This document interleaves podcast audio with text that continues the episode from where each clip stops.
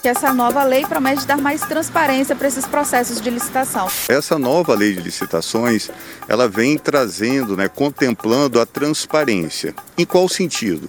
Principalmente por exigir né, preferencialmente as contratações eletrônicas, ou seja, por meio da internet, e também por instituir o chamado Portal Nacional de Contratações Públicas. Os órgãos da administração pública terão até dezembro deste ano para se adaptarem às novas regras para licitações públicas. Conhecida como Nova Lei de Licitações, a proposta foi sancionada em 2021 e, após dois anos de transição, passaria a valer integralmente no último dia 1 de abril. Mas, após pressão dos prefeitos, o prazo foi esticado. As licitações são processos de seleção obrigatórios, salvo exceções, para a compra de bens e serviços pelos governos federal, estaduais e municipais, poderes legislativo e judiciário, quando em função administrativa, além de entidades públicas. Mas o que muda com a nova lei? Por que os gestores públicos e responsáveis pelos processos licitatórios precisam se preparar? E quais as principais diferenças da lei que vai ficar para trás? Neste episódio, vamos conversar com Luciana Miranda, advogada especialista no tema, que vai nos ajudar a entender melhor essas mudanças. Papo Político, com Laerte Cerqueira.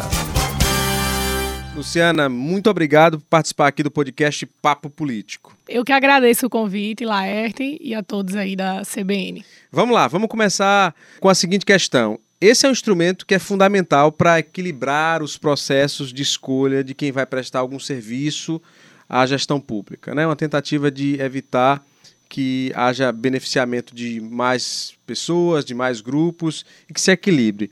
Mas muitas vezes esse instrumento é alvo de muitas críticas, né? porque atrasa os processos é, na gestão pública. Essa nova lei muda isso? Ou o gestor precisa se planejar melhor mesmo, sempre, em qualquer momento desse processo? Então, toda contratação, toda compra e todo serviço que o poder público ele realiza tem que ser precedido de um processo de contratação, um processo de licitação. Às vezes a gente, a população até nem entende, acha que licitação é algo que está muito distante, mas não é. O processo de licitação ela afeta a todos. Um remédio não dá de saúde que atrasa, geralmente é por conta de uma contratação, uma obra que fica interminada. Então, assim, é um tema que ele é afeto a toda a população e essa nova lei ela tenta trazer exatamente isso isso aí que você colocou, que é um dos maiores problemas, uma efetividade maior para esse processo de contratação, uma efetividade junto com uma transparência. Então, foram criados alguns mecanismos pela nova lei de, de licitação, a exemplo do PNCP, que é o Portal Nacional de Compras Públicas. Também trouxe muita inovação nessa questão de planejamento. Então, antigamente, o que é que acontecia? A população não sabia quando é que iria ser startado um processo de licitação. A gente tinha publicação de edital no, no Diário Oficial do município, do estado, da União, e aí é que a população ficava sabendo que iria ser contratado carros de aluguel, por exemplo. E com essa nova lei não, essa nova lei ela exige que no ano anterior o ente público ele faça um planejamento das licitações que serão realizadas no ano seguinte. Então, esse, esse planejamento ele é divulgado. Se for necessário realizar alguma licitação que não esteja nesse planejamento, o ente público tem que republicar a documentação e aí vai trazer mais essa questão de transparência, ajuda também as empresas, né, os licitantes habituais a ter uma noção maior. Ah, ó, em março vai abrir no município X a compra de medicamento. Então, assim, isso ajuda a todos, a população, e ele traz alguns mecanismos, a exemplo de que toda contratação agora, a regra é que ela seja 100% eletrônica. Ela traz outros mecanismos para ter uma celeridade maior no processo de contratação e uma transparência. Então, na prática, a gente vai ver na nova lei instrumentos para evitar aquela história de ah, tá atrasado porque a licitação demora, né? Na Isso. verdade, assim, a gente precisa focar e me parece que essa lei foca no planejamento, no pensar antes de fazer para que haja previsibilidade, por exemplo, para que não falte o medicamento, para que não haja erro, por exemplo, de projeto. Exatamente. Ela traz alguns estudos anteriores até a abertura do próprio certame, a exemplo do estudo técnico preliminar, em que o ente público ele já tem que prever tudo isso, o quantitativo. E aí o quantitativo, como é que você diz qual é o quantitativo que você vai contratar? Você faz uma média. É, a lei exige Histórica, que você né? demonstre a média que você fez dos últimos anos. Vamos dizer que ficou crescendo 10% ao ano. Então Então você já coloca isso para não acabar aquele exercício sem o item. Então, assim, essa questão do planejamento, que já era muito aplicado no âmbito federal, ela agora passa a ser também obrigatória para os estados e os municípios. Luciana, eu queria sistematizar essa conversa da gente por pontos. Vamos lá. Que itens você considera como importantes no processo de transparência? Eu sei que você já falou um pouquinho sobre isso, mas transparência.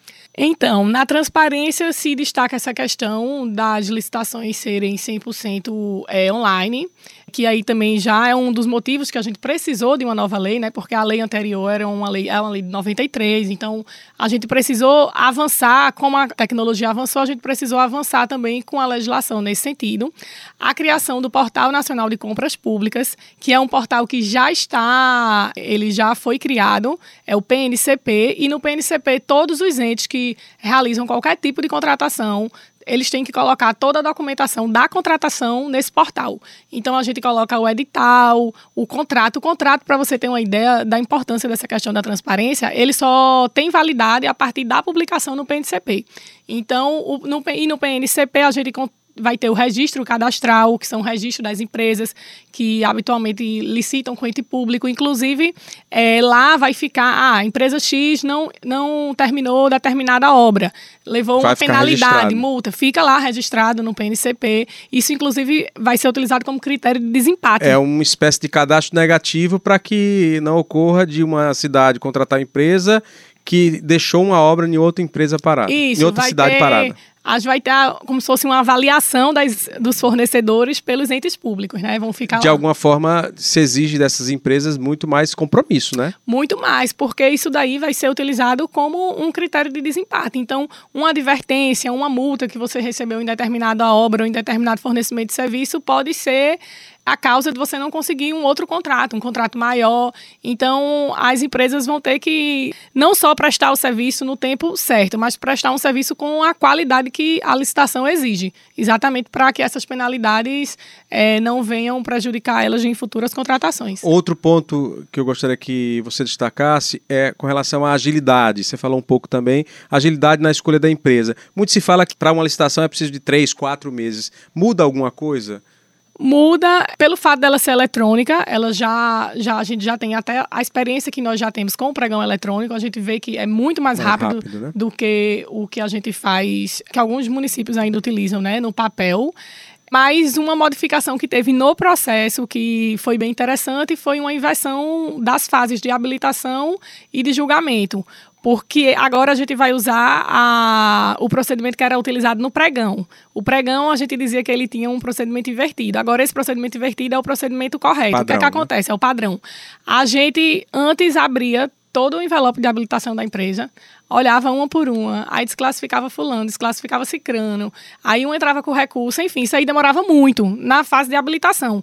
Depois, quando a gente abria a proposta, cicraninho é, ganhou e assim, para que, que eu olhar a documentação de todo mundo, entendeu? Então, você pensa aí numa licitação que a gente tem 30 licitantes, você parar para olhar a documentação de habilitação de 30 empresas, sendo que, na verdade, quando você abrir lá as propostas, você, em tese, só precisaria olhar daquela que realmente tinha o menor preço, entendeu? Isso. Então, a gente inverte, a gente primeiro é, vê quem foi a empresa que teve é, o menor preço e a gente abre a habilitação dela. Se tiver tudo ok, acabou-se. A gente Entendi. só vai para analisar a habilitação de segundo, terceiro, se tiver algum problema com essa primeira colocada. Então, isso daí também traz uma celeridade maior para o processo de licitação. Agora, o pregão ela, ele é a regra, né? A gente, a nova lei de licitação, ela acaba com o convite com a ATP, que é a tomada de preço, e agora o, o procedimento padrão é o pregão. Eu vou aproveitar é, essa sua fala para pegar esse gancho. Quais são os tipos de licitação previstos, né, de processos previstos? Você falou pregão, tem ainda Temos leilão, a concorrência, concorrência, isso, leilão. A gente vai ter o pregão, concorrência, é, leilão, diálogo competitivo e concurso. concurso. E o que é o diálogo competitivo? Ele existia? Não, o diálogo competitivo ele não existia. É uma modalidade que foi trazida até da Europa. Isso aí é utilizado numa formatação parecida já pelos países europeus e vai ser pouco utilizado por municípios e provavelmente assim por alguns estados e pela União, porque ela é voltada mais para licitações maiores, Maiores, certo? né? Nesse diálogo competitivo é quando o ente público ele precisa de alguma inovação, seja técnica, uma, uma inovação tecnológica, aquilo que está no mercado não abarca a necessidade da administração pública. Então a gente tem essa etapa que eles chamam de etapa de diálogos, é quando você diz, ó, eu tenho um problema, preciso resolver. Eu sempre quando estou explicando essa nova modalidade, dou o exemplo da ponte. Vamos dizer que a ponte ali ligando é, Lucena, Lucena a Cabedelo. a Cabedelo realmente saia. A gente tem algum técnico é, no governo do estado que tem a capacidade de dizer qual é a melhor forma de, de se realizar essa ponte lá. Se a gente vai fazer uma ponte com material X, material Y. Então, assim, o poder público ele pode dizer, ó, quero fazer aqui uma ponte, é, me ajudem aí com soluções. Quero que tenha o menor impacto ambiental possível, é, enfim. Então ela traz os parâmetros e as empresas elas trazem as soluções e tem uma fase de diálogo em que o poder público ele conversa chama assim na mesa, os licitantes eles mostram qual é a solução. E aí a partir dessas soluções ele elege uma delas e aí abre um edital e aí a gente segue o procedimento como se fosse uma concorrência, entendeu? Pega aquela solução que foi o próprio ente público que trouxe e lança para Pode ser que, e provavelmente a empresa que ganhe, que apresentou a solução, vai ganhar, mas ela apresentou a solução a partir de critérios apresentados pela, pelo ente público, né? Isso. De, aliás, de necessidades apresentadas pelo ente Isso. público. E é, esse, essa primeira fase, que é a fase de diálogos, é, o ente público ele não pode escolher, ah, vou olhar só a proposta de fulano Entendi. e não vou olhar da empresa Y. Ele tem que pegar, ele tem que. é, todo mundo que preencher aqueles requisitos mínimos, eles estão habilitados para para apresentar a proposta. Mas, assim, é um procedimento que demora muito, porque nós temos prazos aí muito grandes é, entre a apresentação das propostas, lançamento do edital. Então, acredito que realmente vai ser utilizado em situações muito específicas.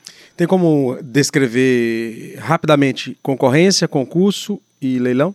Sim, o procedimento é o procedimento padrão da lei, e mas o que vai mudar mesmo, antigamente na, na lei na 8666, a diferença entre essas modalidades era o valor a ser contratado e a forma de contratação, o objeto. Por exemplo, no caso do concurso, é o conteúdo artístico. Tá. Então, isso aí é o critério de, de julgamento. Nessa nova lei, a gente afasta essa- questão de valor, então a gente não discute mais valor. O que vai diferenciar um- um- uma modalidade da outra é realmente o objeto que está sendo contratado. O pregão ele vai ser utilizado para bens comuns, e inclusive de engenharia, se for é, bens comuns de engenharia, a gente dá geralmente o exemplo assim de uma reforma. É, o ente público ele pode deixar já, ele pode listar via pregão uma pintura de parede. Para cada metro quadrado de parede eu pago X. Então isso aí é uma, uma contratação padronizada, a gente ainda pode fazer via pregão. E a concorrência seria para esses objetos especiais e para obras, obras públicas. Ok. Outro ponto que é muito caro, principalmente para a população, são fraudes, né? A lei traz mais obstáculos, mais bloqueios para que se evite fraudes, direcionamentos nos processos de licitação. Eu sei que você já falou alguns aí que estão incluídos em transparência, que estão incluídos em agilidade, mas também podem estar incluídos em bloqueios para evitar fraudes.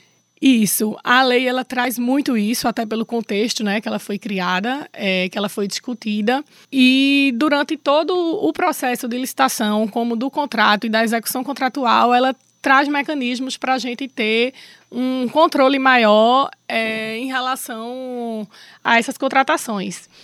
Um dos pontos mais importantes assim em relação a isso foi a questão do aumento das penas. Então, todas as penas, fraude de licitação, todos os crimes ligados a essa parte de contratação pública, eles tiveram a sua pena aumentada. Aumentada, né? E aí é bem interessante até a gente destacar que essa questão das penalidades, ela entrou em vigor imediatamente, porque a gente ficou esses dois anos em transição, né? Mas essa transição foi para tudo menos os crimes. Então, os crimes já a gente já teve essa, esse aumento de imediato.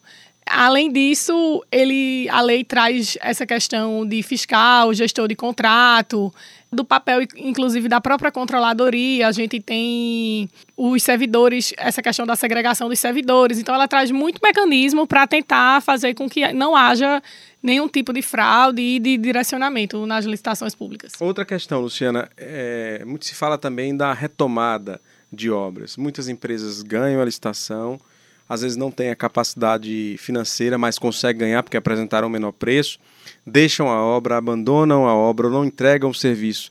Tem também proteção para a gestão pública com relação a esse ponto? A nova lei? Tem. A nova lei, ela visa uma contratação de objetos, não só o menor preço do mercado, certo? É um objeto que realmente atende às necessidades da administração pública. É muito comum para quem trabalha em administração pública, por exemplo, receber, listaram caneta. E aí a gente recebe a caneta, a caneta não escreve né? Então, assim, é, não, não vai ser o menor preço a todo custo, certo? Então, a gente vai também, também se preza muito pela essa questão da qualidade. Outros critérios serão, serão Isso. apresentados. E no caso de obras é, em específico, a gente tem, sim, alguns mecanismos. Já existia a questão de seguro, mas a gente teve algumas alterações. A possibilidade é, da própria seguradora é, assumir e finalizar determinada obra. Então é o, é o, seguro, então. Isso, o seguro também temos a questão da matriz de risco e da alocação de risco, que é obrigatória em obras de grande vulto. E, mas também é opcional, né? O gestor ele pode escolher por fazer em obras menores, grande vulto é a partir de 200 milhões, mas em obras menores a gente também pode estar tá fazendo essa matriz de risco, que é exatamente isso. O que é que acontece para a gente ter tanta obra paralisada, né?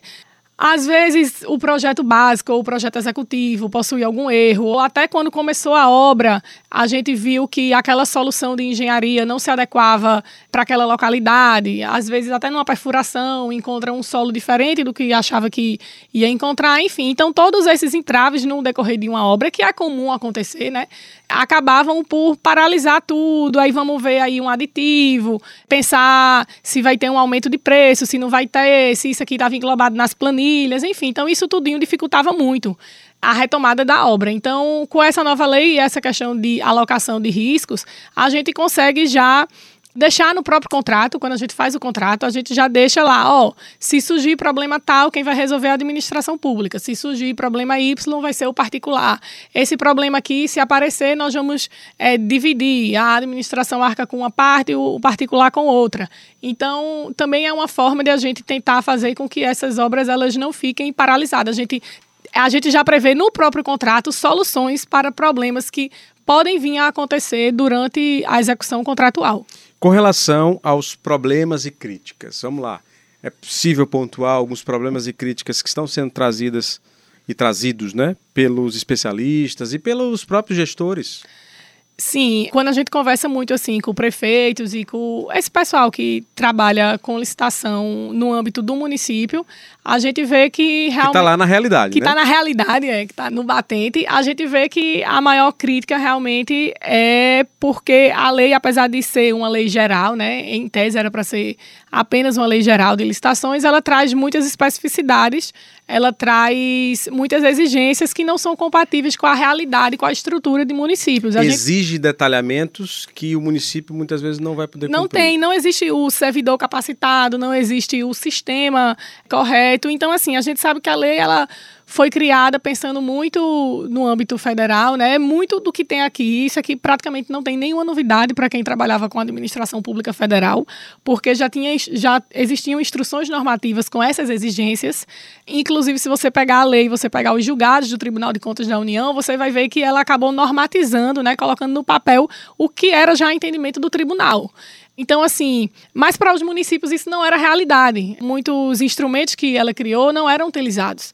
Então, e esses instrumentos eles exigem um grau de capacidade técnica dos servidores e de estrutura mesmo que a gente não encontra no município pequeno, de menos de 20 mil habitantes. Então, assim, a maior crítica mesmo em relação à lei é que ela ficou um pouco fora da realidade, né? E aí, Isso vai trazer vista... problemas posteriores, né, Luciana? Vai. A gente já, já começou aí, quando você começou a fala, disse, ó, por pressão do, dos prefeitos, é. teve a medida provisória que já prorrogou o prazo para o fim do ano. Então, isso daí já é um reflexo da impossibilidade ou da dificuldade que os municípios possuem em relação a isso. A gente, é, os municípios, eles precisam normatizar, né? Então eles precisam regulamentar alguns dispositivos, alguns não, muitos dispositivos. É, eles precisam regulamentar e precisam capacitar os servidores. Essa seria a minha próxima pergunta. As prefeituras estavam preparadas para essa nova lei, para essa regulamentação? Existe um estudo que foi até publicado junto com a medida provisória que diz que dos municípios brasileiros, 60% tinham regulamentado. Ou seja, a gente tinha aí muita gente que sequer tinha regulamentado a lei, mas se você for na especificidade, se você for conversar, você vê que daqueles que regulamentaram, os que realmente capacitaram os seus servidores foram muito poucos. Então a gente vai ter aí esse prazo um pouco mais estendido, né, até 29 de dezembro.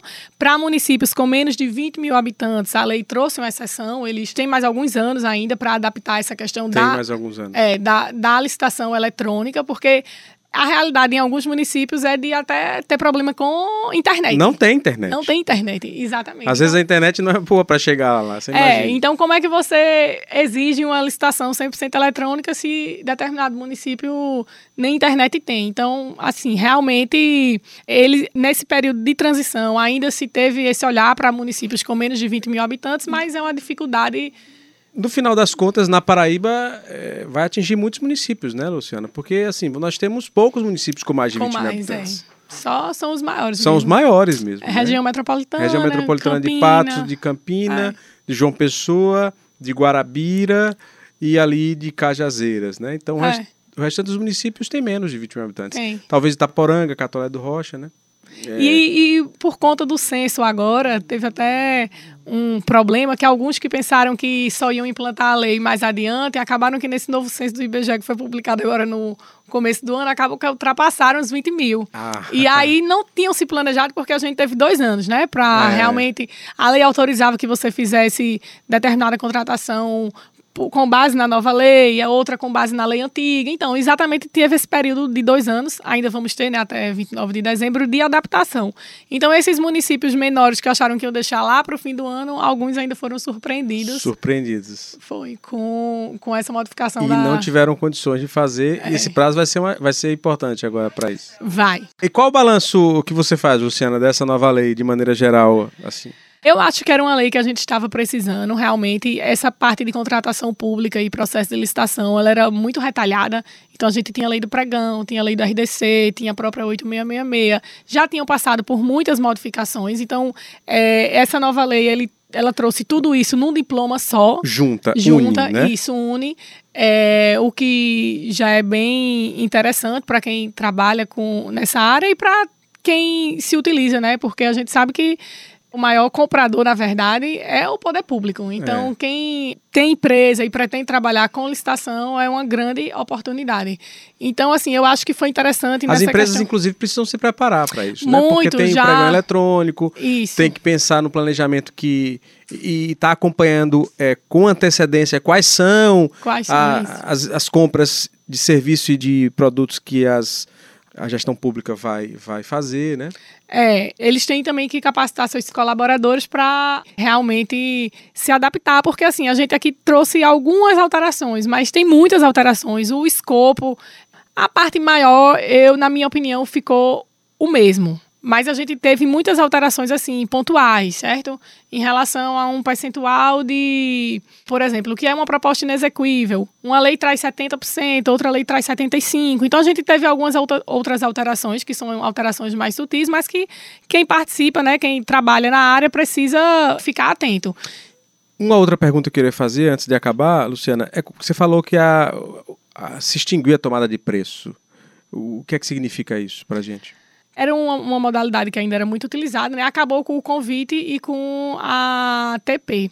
O convite há muito já estava sendo pouquíssimo usado. Eu até é, desconheço algum município que realmente fazia uso de convite, mas a tomada de preço era uma modalidade que ainda se utilizava muito. Então a gente não vai mais poder utilizar e no lugar dela vai ter que se utilizar o pregão. E a tomada de preço era verificar três propostas, como é que era? Isso, era a tomada de preço era uma licitação um pouco mais condensada, um pouco mais reduzida. Essa de, de três propostas era o convite. Convite, né? Era, era o convite. Você convidava, é, literalmente assim, às vezes mandava por e-mail, pelo menos três empresas, pegava os envelopes, faziam a atazinha, o menor preço ganhou, Ok. certo?